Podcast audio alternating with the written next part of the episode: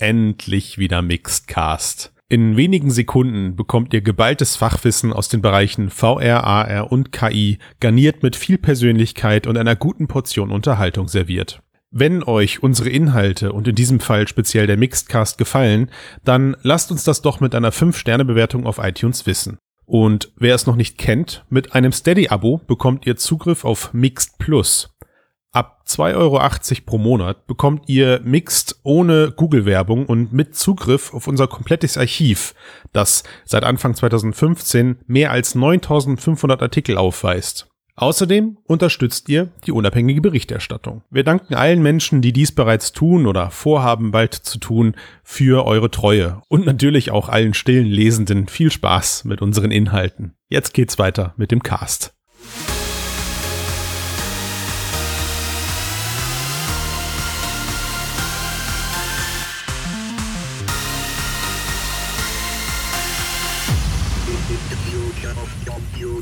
Herzlich willkommen zum Mixcast, dem Podcast über die Zukunft der Computer. Wir sprechen hier über VR, AR und KI. Ähm, und heute sprechen wir besonders intensiv über künstliche Intelligenz. Ich begrüße erstmal meinen Mitpodcaster, den Max. Hallo Matthias. So förmlich heute, Max, weil wir einen Gast haben. ja ähm, genau, ich habe es gerade schon gesagt. Wir haben äh, Jörg Bienert mit dabei und äh, Jörg Bienert ist seines Zeichens unter anderem ist er Vorstandsvorsitzender des KI-Bundesverbandes äh, hier in Deutschland. Und mit ihm möchten wir so ein bisschen reden über künstliche Intelligenz überhaupt und vor allen Dingen auch künstliche Intelligenz, KI speziell in Deutschland, wie sie sich entwickelt, wer sind die Player etc. Ähm, Jörg, wie wird man denn Vorstandsvorsitzender beim KI-Bundesverband. Ja, das ist eine längere Geschichte. Äh, vielen Dank auch für die Einladung. Vielen Dank auch für die Einladung, Matthias und, und Max, äh, dass wir heute mal die Gelegenheit haben, da so ein bisschen über den Verband und vor allen Dingen auch das Thema äh, KI in Deutschland zu sprechen. Ähm, ich selber bin zum ersten Mal damit in der Berührung in Berührung gekommen äh, mit einem meiner ersten Startups. Da haben wir mit Parstream äh, eine Datenbanktechnologie gebaut für Big Data Analytics, mhm. äh, angefangen mhm. 2010 äh, dort haben wir dann auch äh, Venture Capital aus dem Silicon Valley bekommen. Ich war selber zweieinhalb Jahre im Silicon Valley in Cupertino, habe das äh, Thema dort drüben mit aufgebaut. Diese Datenbank, diese Technologie und das Unternehmen haben wir dann 2015 an Cisco verkauft, als Teil aus der deren IoT-Initiative und IoT-Produktlinie. Äh, dann bin ich wieder zurück nach Deutschland. Äh, nach einem Jahr bei Cisco äh, war es dann genug mit Großkonzernen und da haben wir uns mit einem kleinen Team von Ex-Paar-Streamern wieder selbstständig gemacht äh, mit dem Thema KI. Ähm, haben Beratungen angeboten, haben Anwendungen entwickelt äh, und in dem Kon Kontext war ich dann noch auf Konferenzen. Äh, und äh, eine der ersten Konferenzen, die ich besucht habe, war die Neurips. Damals hieß sie noch NIPS in Barcelona 2016. Und da hatte ich so einen, so einen kleinen Aha-Effekt. Äh, da habe ich mich festgestellt, Moment mal, hier ist irgendwas anders. Ja, die Datenbankkonferenzen, auf denen ich vorher war, die waren so besucht von 500 bis 600 Leuten und so 20 bis 30 Prozent der Aussteller und der Redner kamen aus Deutschland. Und äh, die NIPS, das war so ein richtig großer Bahnhof. Da waren also zu dem Zeitpunkt schon 5.000 bis 6.000 Leute. Also ich war überrascht von, von der schieren Größe ähm, und der, der Menge an Informationen und Poster-Sessions und Vorträge, die dort gehalten war, wurden. Aber Deutschland war im, im Verhältnis da relativ gering vertreten. ja Und da, da ging es mir so durch den Kopf, dass ich gesagt habe, Moment mal, da, da kommt im Moment eine Riesenwelle auf uns zu, äh, weil es diese Durchbrüche in der KI-Technologie in den Jahren zuvor gegeben hat. Aber irgendwie ist Deutschland da noch gar nicht so richtig dabei. Und darüber habe ich mich dann unter anderem mit, mit, mit anderen äh, deutschen äh, Vertretern und Startup-Vertretern vor Ort unterhalten, unter anderem dem Rasmus Rote von Merantix. Äh, als wir wieder zurück waren, habe ich äh, mich mit dem Thomas Jatzombeck unterhalten, äh, der als äh, CDU-Mitglied des Bundestages auch im Wirtschaftsministerium im Bereich Digitalisierung unterwegs ist. Äh, und er hat uns dann im Prinzip den Ratschlag gegeben, also ja, würde er auch so sehen. Wenn wir da was bewegen wollen, dann sollten wir doch einen Verband gründen. Und da habe ich erstmal geschluckt, weil Verband war bis da dato eher so etwas äh, Bürokratisches und äh, was, was, was mit viel, auch mit viel Arbeit verbunden ist. Ähm, aber nach einer Zeit haben wir den Schritt dann wirklich gewagt und haben Anfang 2018 äh, mit insgesamt zwölf Unternehmen in München den Verband gegründet, der seinen Sitz mhm. allerdings mittlerweile auch in Berlin hat oder von Anfang an schon in Berlin hatte. Äh, und mittlerweile äh, sind wir äh, über 370 Mitglieder. Und das sind alles Unternehmen, die äh, KI im Schwerpunkt haben. Ja, also da sind wir mhm. relativ restriktiv, weil wir genau diesen Fokus auch wahren wollen, sowohl für uns intern, aber auch äh, in der Darstellung nach außen. Und das ist, glaube ich, ein äh, Garant dafür, dass wir auch als sehr kompetent äh, und äh, auch auf der anderen Seite auch neutral und äh, relativ transparent in der Community, in der Wissenschaft und in der Politik wahrgenommen werden. Mhm. Das waren jetzt acht Jahre in 60 Sekunden.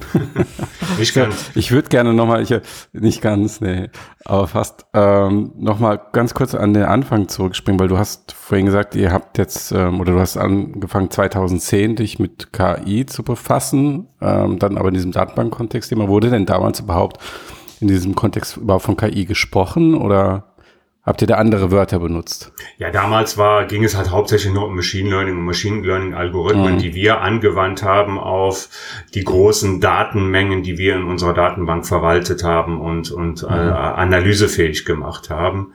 Wir waren also mhm. da auch eher Anwender von Machine Learning Algorithmen, wir mhm. waren, äh, damals war das Thema neuronale Netze ja noch nicht so prominent und so verfügbar, äh, äh mhm. was ja dann später verfügbar wurde durch die GPUs. Äh, und äh, wir hatten auf der anderen Seite die erste Datenbank, äh, die GPUs äh, zur Beschleunigung genutzt hat. Äh, deswegen mhm. hatten wir 2011 auch bei Nvidia den Startup Award gewonnen und äh, ah, cool. äh, hatten von daher auch durchaus schon einen Zugang zu, zu der um, ähm, Hardware-Seite dieser, dieser ganzen Technologie. Ähm, und ich hätte allerdings auch damals nicht gedacht, dass das Thema neuronale Netze äh, innerhalb von fünf Jahren dann so viel Geschwindigkeit und so viel Relevanz aufnehmen wird. Mhm. Das, du hast das ja wirklich dann aus erster Hand miterlebt, kann man sagen. Ne? Oder kann man nicht nur sagen, es ist so? Ähm, die Entwicklung der letzten Jahre. Es hat ja jetzt im Moment, hat es ja fast schon sowas wie, dass man das Gefühl hat, dieser ganze künstliche Intelligenzbereich ist so der neue Star der IT-Technologie. Da stecken unglaublich viel Hoffnung drin. Große Investitionen gehen rein. Es hat irgendwie so ein Science-Fiction-Glanz drumherum. Es ist interessant für die Medien. Man kann unglaublich viel reinprojizieren. So wie du das jetzt beschrieben hast, die Anfangszeiten klang das eher so ein bisschen wie das Schwarzbrot der IT. Also hat Substanz, schmeckt gut, aber es ist halt irgendwie ja, ich das, sag mal, zum, gerne zum Abend ist. Der Hype ja. ist, äh, der Hype ist ja äh, sehr interessant, sehr spannend, äh, sehr nett anzusehen. Ich meine, ich mache solche Hypes jetzt ja auch zum äh, wiederholten Male mit. Äh, und der Hype um KI ist natürlich äh, nochmal ganz besonders, gerade wegen des Begriffs künstliche Intelligenz. Ja, da kann sich dann äh, jeder was drunter vorstellen. Äh, das ist etwas griffiger als ein Begriff Web 2.0 oder ein Begriff äh, Big Data.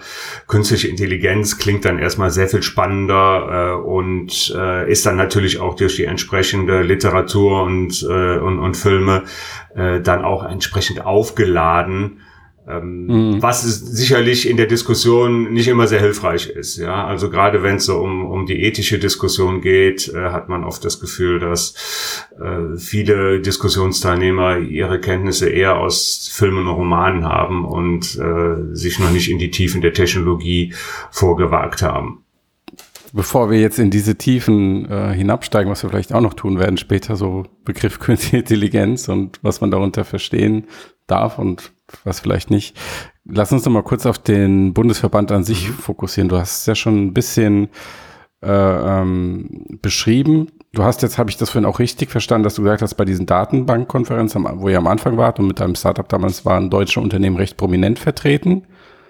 Und dann warst du später auf dieser KI-Konferenz und da war Deutschland dann gar nicht mehr oder wenig vertreten, habe ich das richtig verstanden? Ja, nicht gar. Es waren natürlich Universitäten hm. und auch Unternehmen da. Ich glaube, Audi trat damals ja. sogar als einer der Hauptsponsoren auf in, in okay. Barcelona. Äh, ja. Aber von den Verhältnissen her war es halt ganz anders. Und der zweite Aspekt, mhm. der wirklich direkt ins Auge fiel, ist, wie stark äh, auch Privatunternehmen auf so einer eher rein wissenschaftlichen Konferenz vertreten sind, äh, allen voran mhm. äh, Google, Microsoft, äh, mhm. Facebook und die üblichen Verdächtigen, die ja auch in diesem Bereich mhm. sehr intensiv forschen und auch Paper veröffentlichen. Mhm. Weißt du, ob ihr in anderen Ländern Gegenstück habt? Also gibt es in den USA einen US-Bundesverband Artificial Intelligence? Gibt es da sowas?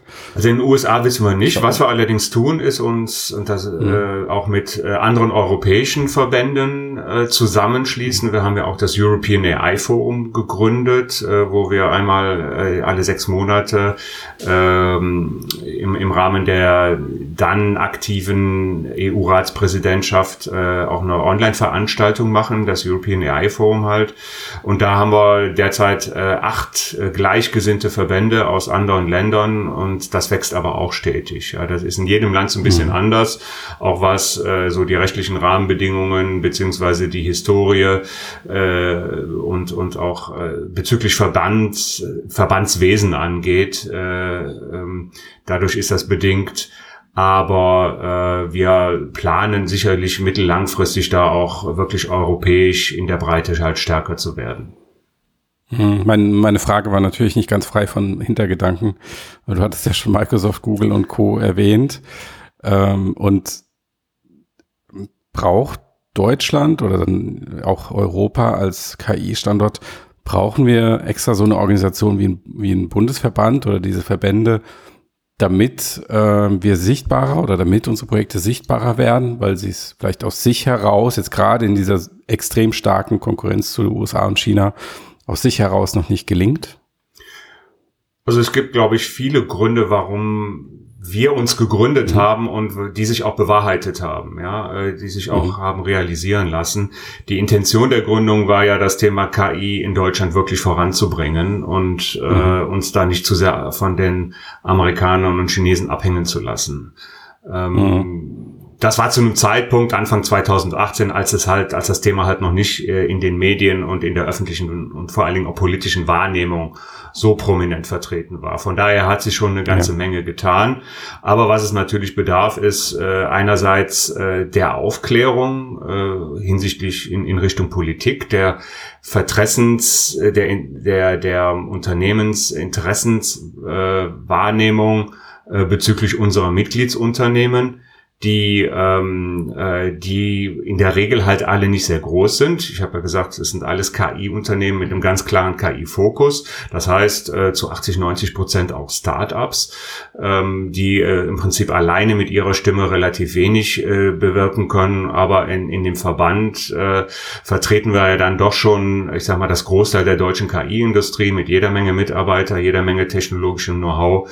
Äh, und wir bringen das dann auch unter anderem in, in elf Arbeit Arbeitsgruppen, die sich dann wieder mit Einzelthemen beschäftigen, äh, rüber, nehmen an Diskussionen äh, teil in der Wissenschaft, in der Politik äh, mit anderen Unternehmen und äh, haben Formate gegründet, um uns auch mit Unternehmen auszutauschen, äh, dort gemeinsam zu sehen, wie kann man äh, in Deutschland weiter diese Thematiken voranbringen. Also von daher würde ich sagen, äh, ja, es hat uns definitiv gebraucht und wir haben auch eine Menge bewirken können in den letzten drei Jahren. Okay, hast du denn, du hast jetzt schon so ein bisschen eure Tätigkeitsfelder, Felder, Fel ich kann nicht mehr sprechen richtig, unsere, eure Tätigkeitsfelder angedeutet. Ähm, äh, hast du da irgendwie einen Schwerpunkt mit drin? Also, ähm, dass ihr sagt, das war jetzt besonders stark geprägt durch Medienarbeit, Politikarbeit, äh, vielleicht Aufklärungsarbeit in der Wirtschaft, solche Geschichten. Gibt es diesen Schwerpunkt oder sagst du, das verteilt sich eigentlich relativ gleichmäßig auf diese verschiedenen Verbandsthemen? Ähm, es verteilt sich, glaube ich, relativ gleichmäßig auf die Themen, wobei wir natürlich äh, derzeit auch äh, zwei ganz aktuelle Themen haben. auf die wir uns inhaltlich auch fokussieren. Äh, das eine Thema ist äh, das leidige oder auch interessante Thema Regulierung auf K äh, Regulierung der KI auf EU-Ebene, ja, wo ja demnächst was passieren kann, wird, wo es ja auch Diskussionen gibt auf,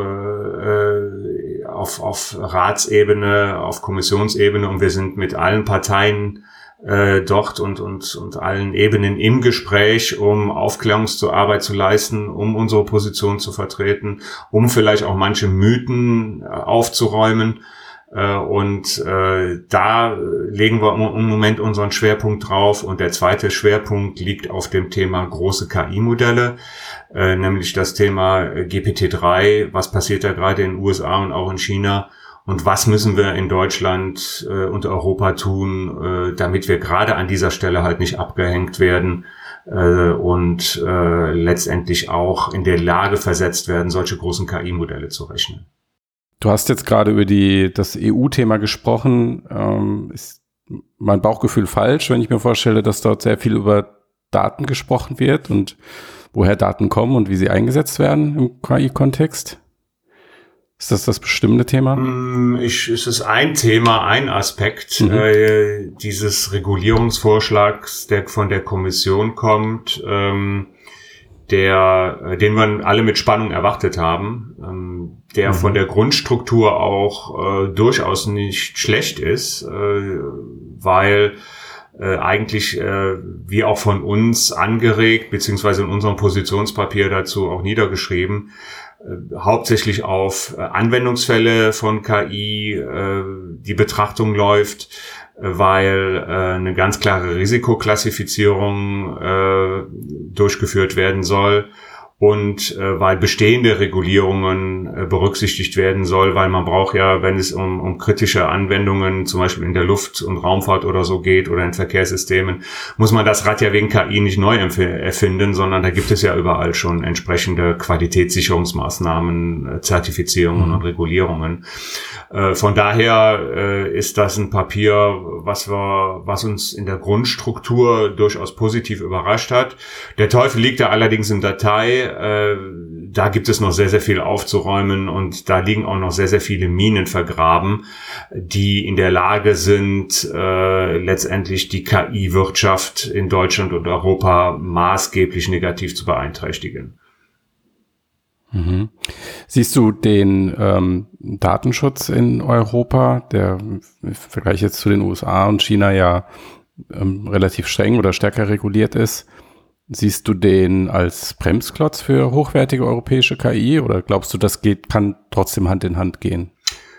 Also in erster Instanz ist es auf jeden Fall mal ein Bremsklotz, ja, weil hm. es ist natürlich einfacher, neuronale Netze auf Daten zu trainieren, die universell verfügbar sind. Und wenn man vor allen Dingen zum Beispiel im Medizinbereich, wenn man einen großen Datenschatz hat und man sich keine Sorgen äh, darum machen müsste, äh, ob jetzt irgendwelche Rechte verletzt werden, sondern einfach äh, Daten zum Beispiel von, äh, von Radiologiebildern, von Tumoren in großer Menge nutzen kann, um eine KI automatisch erkennen zu lassen, ob äh, eine Person vielleicht äh, krank ist oder nicht, ob da ein Tumor, Tumor in der Brust oder im, im, im Hirn oder so wächst. Also von daher ist es auf jeden Fall ein Bremsklotz.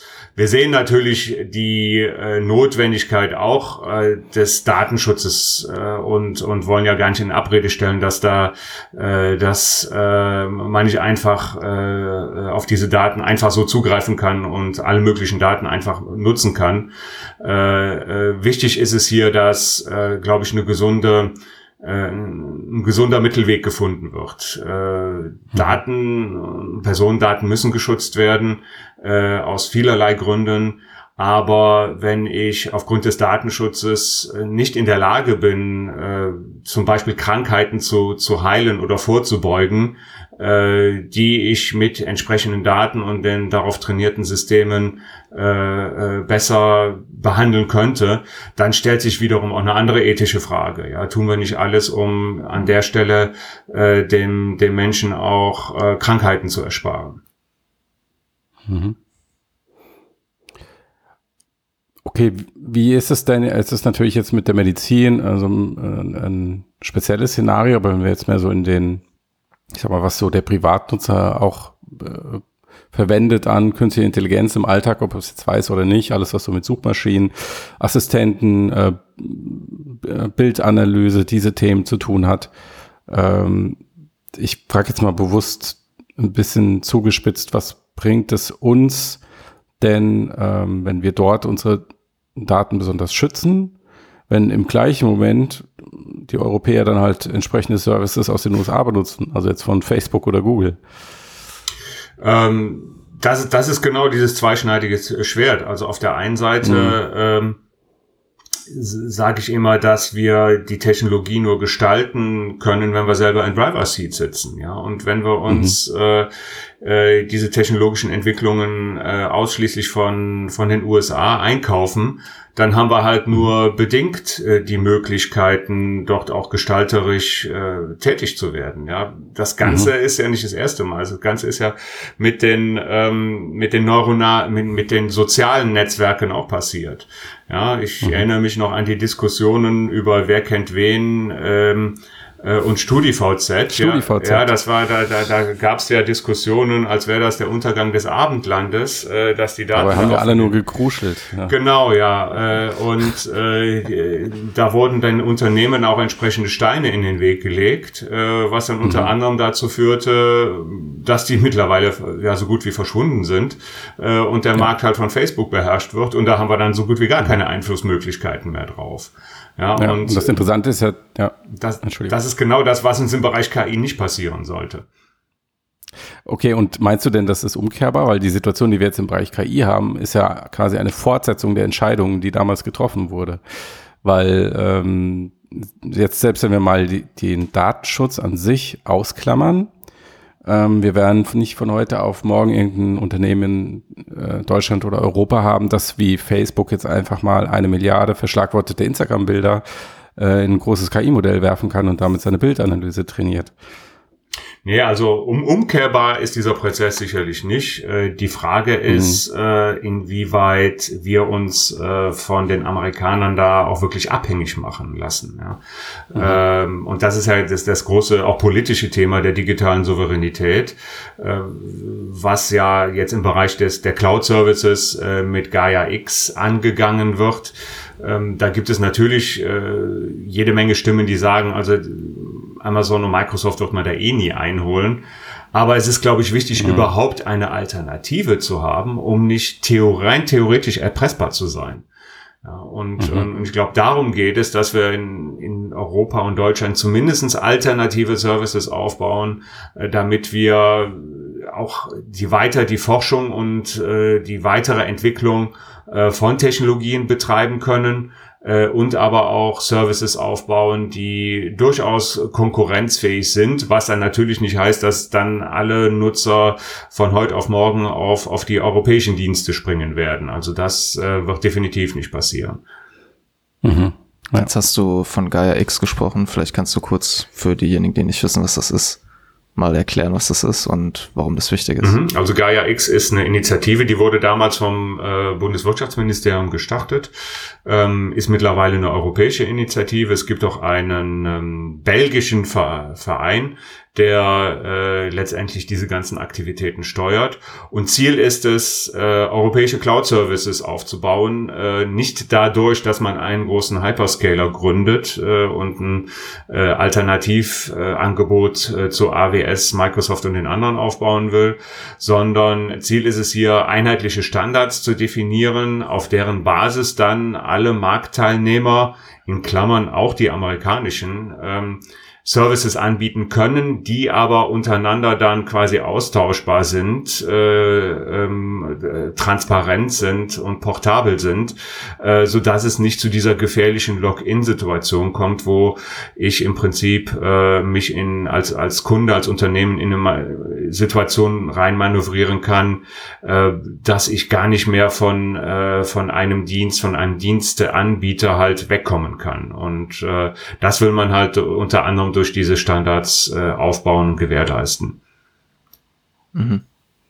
Okay, Und ähm, wenn man nochmal zurück auf die EU-Regulierung geht, ist ja das in gewisser Weise auch so, zumindest kann man das, glaube ich, so sehen, ein Versuch der EU, so eine Art Standard zu schaffen, äh, mit der Hoffnung, dass gewisse Ideen daraus sich ja dann auch außerhalb von Europa ausbreiten oder zumindest diejenigen, die in Europa aktiv werden oder aktiv sind, ähm, sich auch an diese Standards halten müssen. Also es gibt da ja, es geht, wir hatten ja über diese Datengeschichten geredet, aber es geht ja auch da irgendwie um die Frage, wofür Algorithmen überhaupt einsetzbar sind und dass es gewisse Formen von Algorithmen gibt, die quasi nicht mehr okay sind, wenn es um die Manipulierung von Menschen geht oder sowas. Äh, Siehst du denn da, dass so ein Projekt wie diese Daten, also wie dieses White Paper vorschlägt, mit solchen KI-Regulierungen oder auch Gaia X, dass solche Projekte es schaffen können, dass halt Europa so ein bisschen sich so abkapselt in gewisser Weise, ähm, aber nicht komplett, sondern eher so mit der Hoffnung, dass auch externe Akteure dort dann irgendwie, weil sie Interesse haben, hier wirtschaftlich tätig zu sein, sich an diese Regeln halten. Äh, das sind jetzt relativ viele Fragen beziehungsweise Aspekte in einem. Ähm, mhm. Also ich glaube nicht, äh, äh, dass per se, wenn man sagt, wir, wir, wir bauen jetzt eine starke KI-Regulierung in Europa auf, äh, dass äh, man damit automatisch einen Wettbewerbsvorteil erzielt. Äh, das hat man, diese Argumentation gibt's ja bei der DSGVO schon und äh, ich glaube, da, ja. da ist eher der Wunschvater des Gedankens, ähm, sondern ähm, dass äh, auch, auch Standards, äh, wie in der Vergangenheit ja so häufig, eher durch de facto Standards geschaffen werden, ja, durch Marktmacht äh, und durch Systeme, die halt einfach mal den Markt dominieren und es sehr, sehr schwierig sein wird, da de jure Standards zu definieren, an die sich alle halten müssen. Es sei denn, der Gesetzgeber fordert in gewissen Bereichen wirklich diese Einhaltung dieser Standards für äh, gewisse Teilbereiche der Anwendungen. Ähm, von da können diese Standards sinnvoll sein, aber ich glaube, man darf ähm, nicht aus den Augen verlieren, dass es am Ende des Tages um, um Markt, Marktdurchdringung und vor allen Dingen Geschwindigkeit geht. Ja, und da wäre es vielleicht besser mal drüber nachzudenken, wie kann man möglichst schnell und flexibel äh, in Europa entsprechende Services aufbauen, äh, anstatt sehr viel Energie darauf zu, äh, zu verschwenden, äh, wie ähm, wie definiere ich Standards, um mich irgendwie abzukoppeln und dann darüber letztendlich äh, äh, äh, ja den, den Markt zurückzugewinnen. Das wird, glaube ich, nicht funktionieren. Das muss eine Kombination aus beiden sein. Äh, man darf sich nicht allein darauf verlassen, so nach dem Motto, wir definieren jetzt die Standards und äh, dann schotten wir uns ab oder beherrschen mit unseren Standards äh, die, die, die Welt in einem speziellen Bereich. Mhm. Okay. Ja, haben wir jetzt bis jetzt ein Bild skizziert, äh, korrigiere mich, wenn du es anders siehst, aber in dem schon die USA und China die dominierenden Player sind im Moment am Markt im Bereich künstliche Intelligenz. Da würdest du zustimmen, oder? Ja, was die wirtschaftliche Anwendung angeht, ja. äh, ist das ja, glaube ich, ein äh, Common Sense im Moment. Äh, mhm. äh, Im Bereich der Wissenschaft, glaube ich, brauchen wir uns in Europa gar nicht zu verstecken. Ja, auch, auch gerade mhm. wieder was die Anzahl der wissenschaftlichen Publikationen oder die Grundlagenforschung angeht. Ja, äh, mhm. die LSTMs, die Basis für, für viele Übersetzungs- äh, oder Text-to-Speech und Speech-to-Text-Programme sind, sind ja durch den Professor Schmidhuber an der Uni äh, München äh, quasi erfunden worden. Es gibt viele andere grundlegende Forschungsergebnisse. Ähm, aber wie so häufig und wie in vielen anderen Bereichen mangelt es nicht äh, an der wissenschaftlichen Forschung, sondern an der effizienten und schnellen Umsetzung von Forschungsergebnissen in die Wirtschaft, in tragfähige Geschäftsmodelle, die dann auch äh, über die entsprechenden finanziellen Mittel schnell skaliert werden können. Mhm. Das hast du ja eigentlich meine Frage vorweggenommen, ähm, wenn ich jetzt das Gespräch mal in eine positive mhm. Richtung lenken wollte. Wo siehst du die Stärken speziell äh, von Europa oder speziell von Deutschland? Ähm, also die liegen dann wirklich in der wissenschaftlichen Kompetenz, in der Forschung? Genau, die liegen auf der einen Seite in der, in der wissenschaftlichen Kompetenz, in der Forschung, in den mhm. Universitäten, die wir da haben, den Forschungsinstituten. Äh, und auf der anderen Seite, wo wir natürlich immer noch eine, eine große Chance haben, ist äh, in der industriellen Anwendung von KI. Äh, ich glaube, das Thema Consumer AI, so wie es manchmal genannt wird, äh, das, da wird man die großen Amerikaner, teilweise auch Chinesen nicht mehr einholen können. Mhm. Aber im Bereich äh, Maschinendaten, industrielle Daten, ja, da sind wir ja mit äh, der durchaus erfolgreichen Industrie für Null Initiative in Deutschland durchaus äh, weltweit mitführend. Äh, und wenn mhm. wir es da schaffen, letztendlich auf dieser Basis dann auch KI zu implementieren und neue Anwendungen, neue Geschäftsmodelle zu gestalten, dann werden wir da, glaube ich, noch eine große Chance haben, auch weiter weltweit führend zu sein. Hast du da irgendein konkretes Projekt gerade, was dir in den Sinn kommt, wo du sagst, okay, das ist jetzt KI-Anwendung in der Industrie, da beneidet uns der Rest der Welt drum? Beneidet uns der Rest der Welt drum, kann man so, glaube ich, gar, findet's gut. gar nicht sagen. Ich meine, es, es gibt äh, industrielle, auch sehr erfolgreiche Startups wie Konux äh, im Bereich der Predictive Maintenance im, im, im Railway-Sektor. Wir selber äh, haben mit äh, der Alexander Tam GmbH, ich bin ja gleichzeitig noch Partner bei der Alexander Tam GmbH, wo wir sehr viele solche mhm. Projekte für Kunden äh, äh aufsetzen. Mhm eine ganze Reihe von Projekten gemacht in der Automobilindustrie im Bereich Predictive Maintenance, Maschinendaten, Gefahrenerkennung und so weiter. Äh, das Problem, um zurück auf deine Frage zu stellen, äh, zu kommen, ist in diesem Kontext, mhm. dass in doch die KI manchmal gar nicht so sichtbar ist wie bei einem Übersetzungsprogramm oder bei Alexa. Klar. Ja, sondern da ja. wird KI angewandt als Bestandteil eines einer größeren Anwendung eines eines äh, Projekts oder eines gesamten Geschäftsmodells, äh, die durchaus eine sehr wichtige Komponente ist, aber im Vordergrund steht dann doch äh, die Werkzeugmaschine zum Beispiel. Mhm. Und ist das was, wenn du sagst, jetzt ist ein Wahrnehmungsthema, also wir haben einmal KI in der Industrie und in Maschinen, das sind auch weit entwickelte äh, KI-Technologien drin, aber es ist halt nicht so sichtbar wie mit Alexa. Ist das was, was euch als Bundesverband auch umtreibt und eure Mitgliedsunternehmen? Wo ihr sagt, äh, wir wollen diese Sichtbarkeit auch haben? Oder sagt ihr, naja, das ist halt so, wir sind halt nicht so äh, ähm, populär wie, wie Google, Facebook und Amazon, aber ähm, wir wissen schon ganz genau, was wir machen und unseren Unternehmen geht's gut. Also ich würde mal sagen, den deutschen Startups äh, und, und KI-Unternehmen geht's prinzipiell gut. Äh, ähm, mhm wir könnten, viele könnten wahrscheinlich noch mehr und noch schneller und vor allen Dingen internationaler wachsen, wenn mhm. äh, auf der einen Seite die, die finanziellen Mittel, die Investitionen da wären, aber auf der anderen Seite auch äh, die Kundenprojekte, weil das ist mehr oder weniger, und das kenne ich aus meinem ersten Startup, äh, mit die größte Hunde zu, Hürde zu sehen, dass man auch entsprechende, gerade in der frühen Phase, äh, Kundenprojekte und Referenzen bekommt. Äh, und da ist es, war es in der Vergangenheit für deutsche Startups immer noch äh, ein bisschen schwierig, äh, Unternehmen aus dem Mittelstand oder der Großindustrie zu überzeugen, wirklich äh, Projekte zu machen, weil natürlich immer Risiken bei solchen Projekten immanent sind äh, und äh, viele Mittelständler im Bereich auf neue Technologien und gerade KI äh, durchaus risikoaverser sind als amerikanische Unternehmen. Deswegen fällt es amerikanischen Konzernen durchaus oder amerikanischen Startups durchaus äh, einfacher, diesen Referenzpool aufzubauen und dadurch die mhm. Kredibilität zu bekommen, äh, weiter zu wachsen und zusätzliche Kunden zu gewinnen. Selbst dann, wenn ihre Technologie vielleicht nicht besser ist.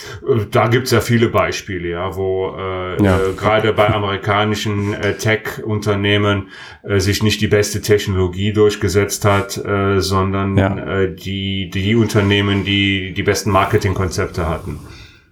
Hm, na klar. Jetzt ähm, hast du ja von über Gaia X auch gesprochen und ähm, wenn wir jetzt über den, also was ich persönlich sehr interessant finde, wir haben ja auch schon GPT-3 angesprochen ist, dass ich den Eindruck hatte, als, als OpenAI, dass er GPT-3 vorgestellt hat ähm, und dann wenige Monate später angefangen hat, sozusagen Zugänge über eine API zu verkaufen, dass sich da irgendwie was geändert hat, weil das erste Mal nicht mehr KI Teil eines Produkts war oder einer Software, sondern die KI irgendwie selbst das Produkt ist und auch niemand so wirklich wusste, was man damit jetzt alles machen kann und dann angefangen wurde herum zu experimentieren und es mittlerweile ja verschiedene Apps und Softwares gibt, die das halt nutzen. Ähm, und es gab ja vom KI-Bundesverband dann eben auch die Initiative, das hast du auch schon angesprochen, dass es auch Europa große KI-Modelle braucht. Ähm, würdest du auch sagen, dass das quasi nochmal irgendwie ein Schritt vorwärts ist, den es so bisher noch nicht gab? Oder schätze ich das einfach falsch ein, weil ich keine Ahnung habe? Nein, ich glaube, es ist wirklich, äh, es hat für mich so ein bisschen die nächste Phase der KI eingeläutet. Äh, unter anderem auch deswegen, weil halt mit GPT-3 mit der Publizierung von GPT-3 OpenAI mal eben sein Geschäftsmodell geändert hat von einer Non-Profit zu einer Profit-Organisation. Mhm weil das Modell äh, nicht wie in vielen anderen Fällen vorher äh, der Community zur Verfügung gestellt wurde, eventuell sogar als Open Source, äh, sondern ganz klarer kommerzieller Gedanke dahinter steht, äh, nämlich über eine bezahlbare API äh, diese Funktionen äh, anzubieten, zukünftig dann wohl über Microsoft was dann heißt, mhm. dass äh, wenn ich die GPT-3-Funktionalitäten nutzen will als Kunde, äh, ich meine Daten über diese API dann auch auf die Microsoft OpenAI Server wieder spielen muss. Und ich weiß nicht, ob die die Daten dann nutzen, um ihre KI dann auch weiter zu trainieren und weiter zu verbessern. Das heißt, äh, wir könnten in so eine ähnliche Situation kommen äh, in der KI wie bei Google im Bereich der Suchmaschinen. Ja, dass es halt einen ja. großen globalen Player gibt, der auf aufgrund seiner seiner Marktmacht äh, und seines Datenzugangs immer besser wird und der letztendlich uneinholbar ist. Und äh, diese Befürchtung, die sehe ich halt in, in, in diesem speziellen KI-Umfeld. Und das ist das, was wir eigentlich äh, relativ früh versuchen sollten zu verhindern. Äh, weil ansonsten haben wir da wieder einen zusätzlichen Bereich der digitalen Insouveränität. Mhm. Relativ früh heißt, du siehst das immer noch in einer frühen Entwicklung und diese Intervention, die du da beschreibst, die ähm, ist immer noch realistisch und machbar und der Zug ist noch nicht abgefahren. Ich glaube nicht, dass er, also er ist schon im, äh, er nimmt immer mehr Fahrt auf, ja. Jetzt wurde gerade GPT-4 angekündigt. Äh, die Chinesen haben mit Wudao äh, ja auch schon ein Modell präsentiert, was hundertmal größer ist. Ähm, und mhm. äh, man sieht, äh, Google hat entsprechende Aktivitäten angekündigt, beziehungsweise auch schon Modelle präsentiert. Man sieht, dass dort ein Wettrennen begonnen hat äh, und wir müssen da jetzt mitspielen. Ja, und deswegen mhm. hat es äh, unter anderem ähm, jetzt ein erstes Förderprojekt gegeben oder wird es eins geben. Es wurde bewilligt.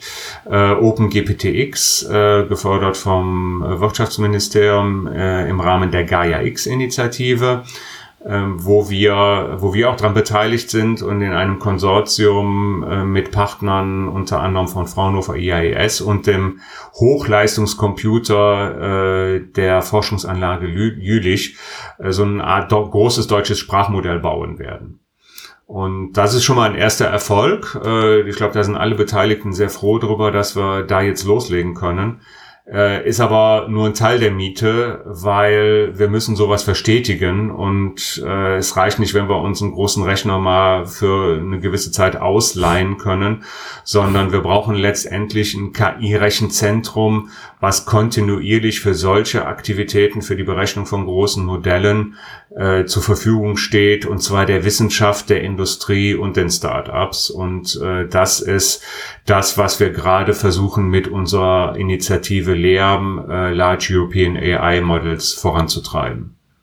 Mhm.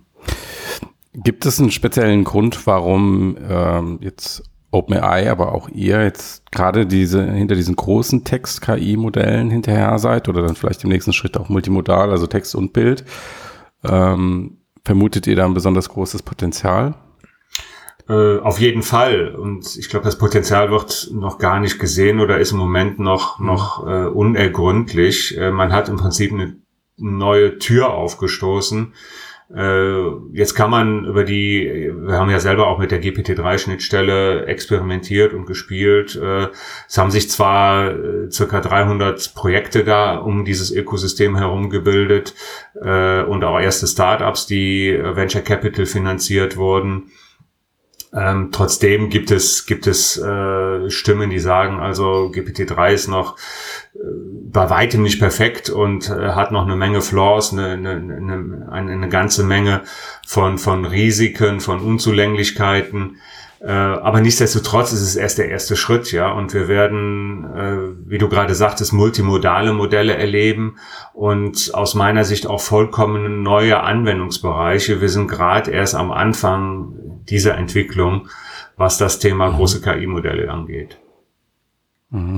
Habt ihr Habt ihr denn da im Bundesverband oder bei euren Unternehmen auch schon konkrete Visionen oder Anwendungsszenarien im Kopf, wo ihr sagt, jetzt natürlich ist sowas unglaublich schwer im, im Vorhinein zu wissen, ähm, aber wo ihr sagt, das sind Anwendungsszenarien, die aus so großen KI-Modellen entstehen können, die die Welt wirklich verändern können, so wie es zum Beispiel die Google-Suche für Informationen getan hat.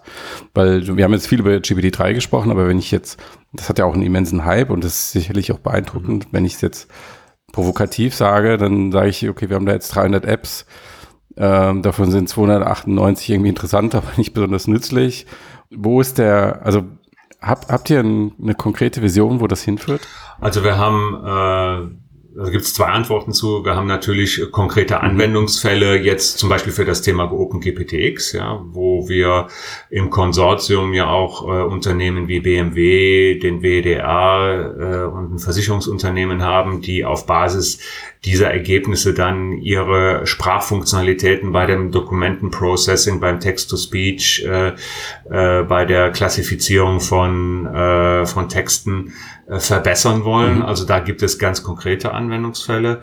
Ähm, aber, und das finde ich natürlich auch noch interessanter, es gibt im Rahmen große KI-Modelle ja auch wirklich äh, sehr revolutionäre Entwicklungen, wenn man zum Beispiel das, sich das anschaut, was mit AlphaFold äh, in UK über Deep, äh, Google DeepMind mhm. passiert, ja, wo die mhm. äh, in relativ kurzer Zeit, nachdem die das Modell entwickelt haben, dann äh, die das menschliche Proteom, also die die 20.000 Proteine äh, die äh, ein menschlicher Körper umfasst, ähm, mhm. Äh, komplett berechnet hat, was, was, was die Faltung angeht und äh, wo ja. sich die ganze Wissenschaft schon drauf stürzt, um auf Basis dieser dann frei verfügbaren Ergebnisse äh, halt neue Medikamente oder neue Behandlungsmethoden zu entwickeln, unter anderem auch bei Covid. Ich glaube, das, das, sind Beich das ist ein sehr gutes Beispiel, wie große KI-Modelle und mh, die Modelle, die mit dem entsprechenden Aufwand berechnet wurden, wirklich revolutionäres äh, zum, im Positiven bewegen können. Mhm. Ja, und auch, was vielleicht auch sich so angedeutet hat bei GPT-3, war ja, dass dann direkt relativ früh, nachdem die Zugänge draußen waren, die ersten Leute so ein bisschen angefangen haben, Code zu generieren. Und daraus ja auch letzten Endes ein Geschäftsmodell entstanden ist, das jetzt mit Codex, dem, was ja letzten Endes einfach nur ein auf Code spezialisiertes GPT-3-Modell ist, äh, OpenAI ja jetzt auch sozusagen vor sechs Wochen, glaube ich, gestartet hat, das anzubieten mhm. über die mhm. API. Und ähm, auch die auch da schon gesagt haben, sie trainieren das mit den, den Anfragen den, und dem Feedback der Nutzer mhm. weiter. Und äh, jetzt jüngst auch Sam Altman gesagt hat, das wäre sozusagen, es wäre halt lächerlich, wie es jetzt wäre im Vergleich zu, wie es in halt einem Jahr sein wird. Und sich da mhm. sehr viel draus versprechen. Genau. Die Fähigkeit vom ja Codex. Mhm. Genau, okay. das hat ja das Potenzial halt auch viele, also die Arbeit sehr vieler Programmiererinnen halt drastisch zu verändern und viele Prozesse äh, immens zu beschleunigen oder Code auf Richtigkeit zu überprüfen oder zu mhm. übertragen eben von einer von einem alten System in ein neues und so weiter. Ja. Mhm.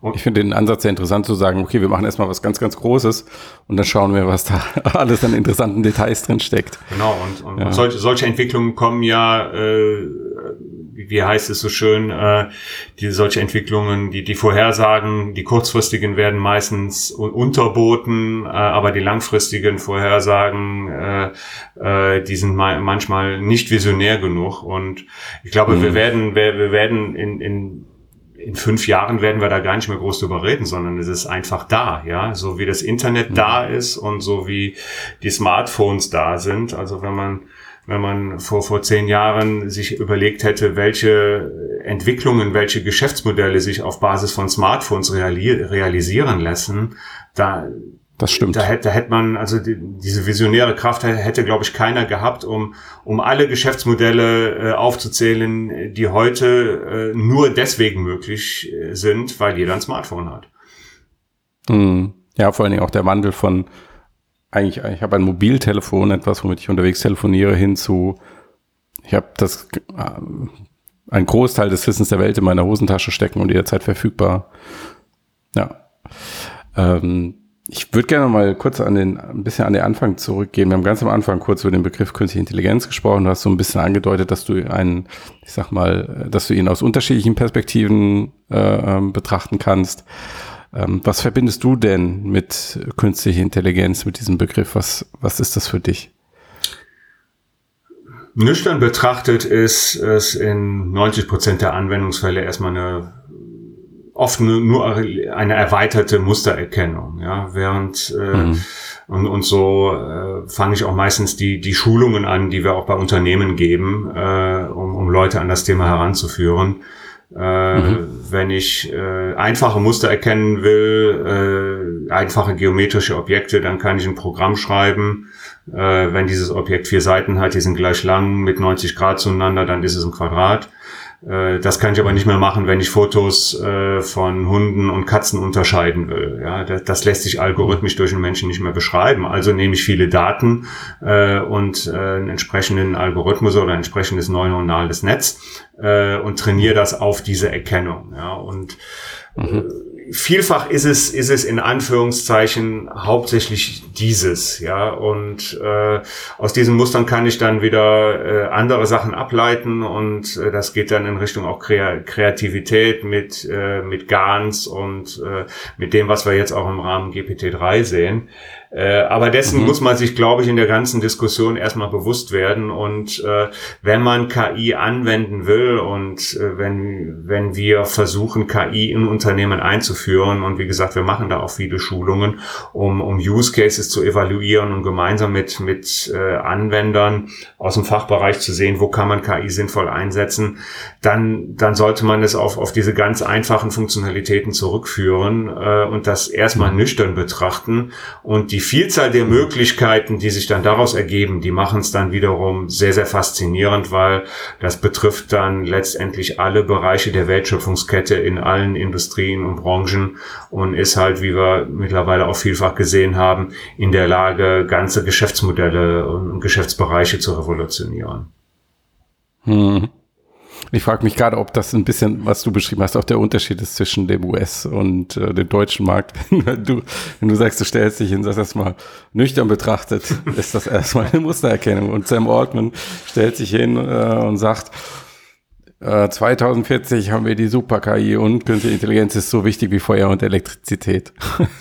Ja, das, das ist. Das eine schließt aber das andere. Nein, das eine, das eine schließt, des, deswegen sage ich, man kann, man kann es natürlich ja, auch ja. so sehen, ja. Und, und wenn man die Vision mhm. aufmacht, äh, da habe ich ja eben schon, das habe ich ja eben schon angedeutet, die, die sind, die, die Möglichkeiten sind im Moment noch gar nicht alle abzuschätzen, ja. Und äh, mhm. äh, wir werden KI und KI-Anwendungen werden äh, so äh, vielfältig und in so vielen Bereichen verfügbar sein, dass wir sie vielleicht als solche gar nicht mehr wahrnehmen, sondern dass sie einfach da sind wie das Internet. Mhm. Äh, und äh, dann wird es wird es zu, zu revolutionären Entwicklungen kommen, die wir vielleicht heute mhm. noch gar nicht absehen können. Mhm. Und dieser Intelligenzbegriff in der künstlichen Intelligenz, ähm, ist das was, äh, stört dich das? Hättest du den lieber weg oder?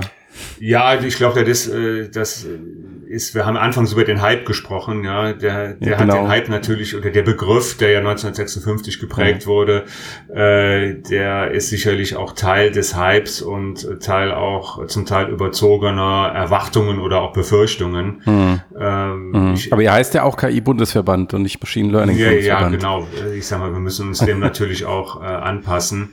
Äh, ja, ich, glaube, der, Be der, Begriff Intelligenz als solches ist ja auch nicht klar definiert. Ja, von daher Richtig, ist, ja. ist das ein, ein schwieriges Unterfangen und ähm, dieser Hype und, und dieser Begriff hat natürlich auch dazu geführt, und das ist das, was wir gerade in vielen deutschen Unternehmen äh, erleben, dass grundsätzlich sich mit dem Thema Daten sehr viel auseinandergesetzt wird. Ja, also mhm. wir haben jetzt etwas vereinfacht gesagt, äh, etwas äh, pauschalisiert auf die Situation, dass äh, vielleicht ein CEO äh, zu seinem CIO gesagt hat, äh, guck mal, da gibt's doch jetzt diese künstliche Intelligenz, was machen wir denn da? Wie sieht denn unsere Strategie aus? Äh, und, Kannst du mal anrufen. Und äh, genau.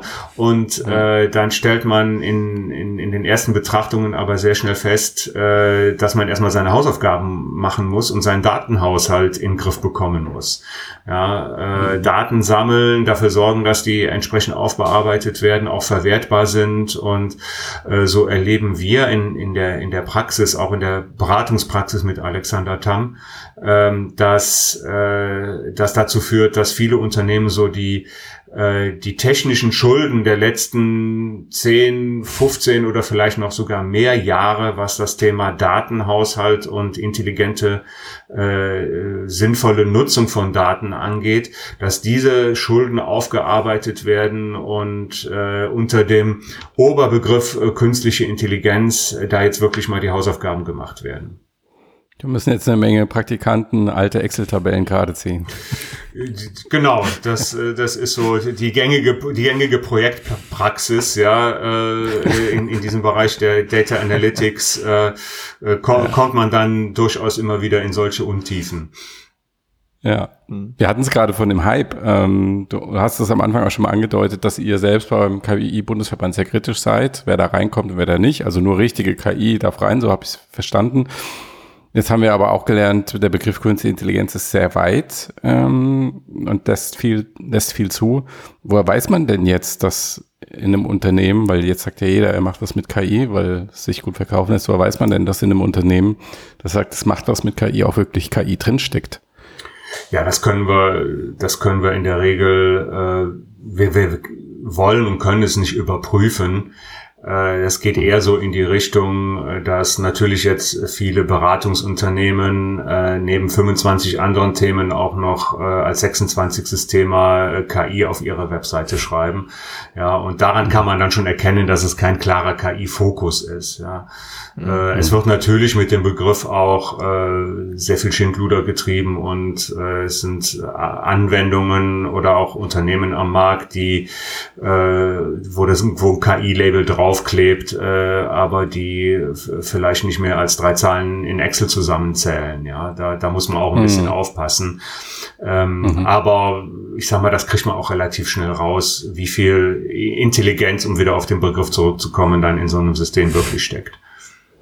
Mhm. Okay. Hast du, ähm, wenn du jetzt noch mal auch an, an eure Mitgliedsunternehmen denkst, ähm, gibt es da irgendwelche Themen, von denen du sagst, die treiben die eure Mitgliedsunternehmen besonders an, also im, im Kollektiv? Sticht da irgendwas hervor? Oder ist das sehr divers verteilt? Also es sind eine Menge Themen. Ähm, wie mhm. gesagt, einerseits immer wieder das Thema Finanzierung, ja, weil wir haben, wie gesagt, viele Startups und Finanzierungsmöglichkeiten, Kunden, Kundenzugänge, äh, Vertrauen von Kunden und, und, und großen Unternehmen, die auch die ersten Projekte machen. Äh, und dann natürlich auch dieses Thema Wettbewerb aus den USA, weil ich sag mal, wenn man mhm. sich die, äh, die Liste der äh, KI-APIs der großen Cloud-Service-Provider anschaut, die ja immer länger wird, äh, dann muss man da auch schon sich Gedanken machen, ob für, für Startups äh, da vielleicht nicht, nicht nur noch in naher Zukunft irgendwie kleine Nischen übrig bleiben. Ja, mhm. also wir, wir, wir selber hatten mal so einen Fall, wo es um äh, die Indizierung und Analyse von Videomaterial ging, wo wir einen sehr guten Algorithmus ha hatten, wo der Kunde aber gesagt mhm. hat, äh, nö, er wird lieber den von einem der großen Cloud-Provider nehmen, nicht weil der besser ist, sondern weil seine Daten ja eh da liegen und da braucht er quasi nur mhm. per, per, Kreditkarte äh, äh, die API äh, dann frei zu schalten äh, und dann ist alles easy und somit waren wir draußen, ja und ähm, das mhm. ist sicherlich äh, eine Gefahr, die wir in vielen Bereichen dort, dort noch sehen werden. Das ist dieser EDA-Effekt, den haben wir ja auch in Social Media stark erlebt in den letzten Jahren. Auch jetzt im Umgang mit privaten Daten, wenn du dann so wie sagst, okay, ich bin sowieso schon bei Facebook, dann ähm, sind meine Daten halt auch noch bei Instagram. Genau. Und dann sind sie halt auch noch bei WhatsApp und whatever. Dann sind sie bald in VR und dann wird das auch noch miteinander vermischt. Ähm, dadurch wächst natürlich dieser Datenreichtum der dieser Unternehmen besonders. Ne? Und das ist jetzt, klar, das setzt sich dann in, in, in die KI-Services, vielleicht nicht eins zu eins, aber zumindest unmittelbar um.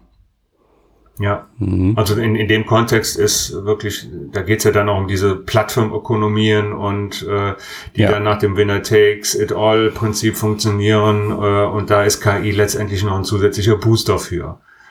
Ja, weil je mehr Daten, desto besser die KI, äh, desto mehr Kunden, desto mehr Daten. Mhm. Und zum Abschluss vielleicht nochmal, ähm, wissen ja, dieser Podcast ist, wird von tausenden Menschen gehört. Alle drei Kanzlerkandidaten, Kandidatinnen hängen gespannt mit dem Ohr am Lautsprecher und überlegen, äh, hören zu, wie wir die Zukunft von künstlicher Intelligenz beurteilen. Nein, aber im Spaß. Wenn du einen zentralen Appell stellen kannst an die deutsche oder europäische Politik, das Politik kannst du dir aussuchen. Ähm, welcher, welcher zentrale Appell ist das? Dass wir umsetzen. Ja, ich glaube, äh, alle Parteien, jetzt auch gerade im Wahlkampf, äh, die haben ihre Digitalprogramme, die unterscheiden sich wahrscheinlich nicht im Wesentlichen. Die, die eine geht ist etwas detaillierter, äh, gerade da auch das Veröffentliche von äh, CDU äh, als als vielleicht andere. Aber ich glaube, im, im Prinzip denken alle in die richtige Richtung. Äh, mhm. und, und an, an Ideen oder Konzepten und Strategien hat es auch, uns auch in der Vergangenheit nicht gemangelt. Was wir brauchen, ist einfach die schnellere, flexiblere, transparentere, agilere Umsetzung. Ja, und mhm. äh, wenn, wenn wir das nicht in den Griff kriegen, ähm, dann helfen auch irgendwelche Strategien und Konzepte nichts. Äh, mhm. Wir müssen jetzt machen und wir müssen vor allen Dingen groß denken und auch einfach mal klotzen und Risiken eingehen. Ja, das, mhm. das ist das, was wir auch mit, mit, mit unserem KI-Rechenzentrum fordern, was im Prinzip letztendlich so äh, der Kernpunkt, ein, ein, ein Leuchtturmprojekt, was den Kernpunkt eines gesamten Ökosystems bilden kann. Ja, und mhm. äh, da wird es spannend zu sehen, äh, ob sich in der nächsten Legislaturperiode beziehungsweise auch auf europäischer Ebene was bewegt und, und wir hier einfach etwas größer denken. Mhm. Okay. Und äh, meine Abschlussfrage wäre noch, äh, wenn jetzt hier jemand zugehört hat und er überlegt irgendwie, hat ein Projekt oder er möchte irgendwie vielleicht ein Startup gründen, äh, was macht er am besten, wenn er sich, also wenn es was mit KI zu tun hat natürlich, äh, wie kann er euch erreichen?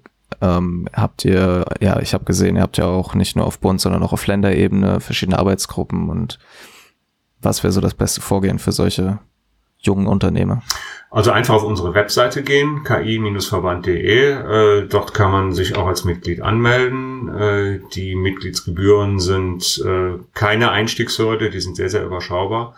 Und äh, dann kann man auch direkt mitwirken. Ja, also wir haben auch sehr viele äh, neue und, und junge Mitgliedsunternehmen, die direkt sehr aktiv werden. Und das macht, glaube ich, unseren Verband auch aus, äh, dass wir alle in diesen Arbeits- und Regionalgruppen sehr intensiv, sehr kollegial äh, zusammenarbeiten mit einem gemeinsamen Ziel äh, und äh, die Sachen aber dann auch wirklich aus der Praxis betrachten können äh, und weiter vorantreiben können. Und äh, das ist das, was allen Beteiligten auch enormen Spaß macht, mir selber persönlich auch und äh, wo wir auch glauben, dass wir in, in der Zukunft noch eine Menge bewegen können. Jörg, ich danke dir für dieses Gespräch. Ähm, ich drücke dir die Daumen und ich drücke dem KI-Bundesverband die Daumen, dass ihr die Ziele, die ihr euch gesteckt habt, dass ihr die erreicht. Ich glaube, dass das für uns, die wir in diesem Land leben und die in Europa leben, auch äh, von starkem Interesse sein kann, dass euch das gelingt ähm, bei dieser Zukunftstechnologie, weil wir haben ja jetzt auch Szenarien, wie wir sie im Moment am Markt erleben, wo wir sehen, wie es ist, wenn vielleicht früher nicht alle Rädchen schon ineinander gegriffen haben. Ja, vielen Dank, Jörg.